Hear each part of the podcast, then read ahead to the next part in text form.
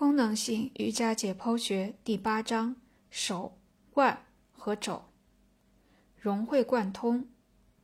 在做诸如四柱支撑式、上犬式和下犬式这样的体式时，我们要将双手放在地上。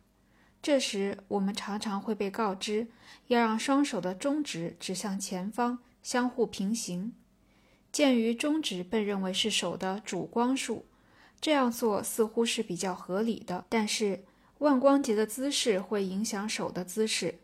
如果将双臂垂于体侧，你会注意到腕关节会稍微偏转一定的角度，该角度比我此刻坐在电脑前打下这段话时腕关节的偏转角度稍小一些。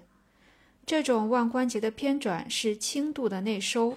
在腕关节轻度内收的情况下，中指和前臂的中心线并不平行，而食指更可能与前臂的中心线平行。因此，在腕关节轻度内收的情况下，我们应该在那些需要将手放在地面上的体式中调整手的方向，让食指指向正前方。在实际练习中，究竟是让中指还是食指指向正前方？我会同时关注腕关节和肩关节，根据这两个部位的情况来决定手的姿势。一般来说，腕关节和肩关节较容易受伤。对肩关节较紧张的人，我倾向于让食指指向正前方，来作为调整体式的参考线。这会让手稍微向外旋转一些。这个动作不仅发生在腕关节。同时还会改变肘关节和肩关节的姿势。通常来讲，肩关节越紧张，食指指向前时，腕关节的褶皱越可能与瑜伽垫的前缘相平行，而这正是我所希望看到的状态。而如果肩关节较为灵活，那么把中指指向正前方，作为调整体式的参考线，就没有什么问题了。手的朝向的改变会影响上肢的整条运动链。对特定的练习者，我会让他根据练习的进展调整双手的姿势。例如，如果随着练习的进行，练习者的肩关节逐渐打开了，那么他的手的朝向就可以从食指指向正前方变为中指指向正前方。瑜伽老师应该摆脱教条式思维的束缚，多进行提问和探索。我在前文说的那些手部姿势是可以被质疑和讨论的。重要的是，老师应该去思考手部的姿势会如何帮助练习者在练习中感到舒适并取得进步，或者会如何妨碍练习者做到这些。这在很大程度上取决于手部上方的关节处于什么样的状态。关于手腕关节、肘关节和肩关节的姿势与位置关系。我们还需要认识到另一个重要问题：我们常常会把适用于下肢位置关系的一般性原则运用到上肢中。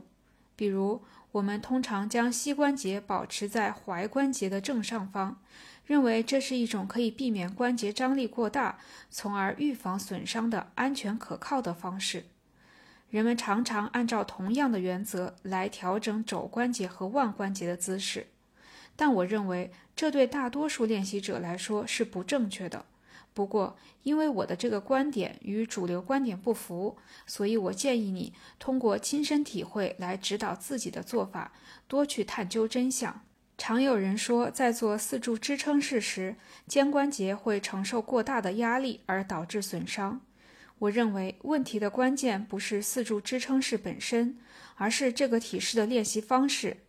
如果在做四柱支撑式时，身体前倾，使肘关节位于腕关节的正上方，那么你实际上是在做两件事：第一，你让肩关节远远超过其下方的基础，即手和腕关节；第二，你让腕关节形成九十度，这一个大风险的承重状态，可能会给腕关节施加很大的压力。我们知道。一个部位的压力常会导致另一个部位也承受压力。在上述这个身体往前倾的四柱支撑式中，大部分人的肩关节也承受着很大的压力。虽然有些人确实可以让自己的肘关节位于腕关节的正上方，可能他们上臂比前臂短，这使他们的肩距离前臂更近。但是对多数人来说，情况并不是这样的。在做四柱支撑式时，我们可以将肘关节稍稍后移，以此来减轻肩关节和腕关节的压力。因为这样做可以减轻腕关节的过伸程度，从而减轻其受到的压力。对肩关节而言，这样做可以让上半身的大部分重量与其基础及双手更多的对齐。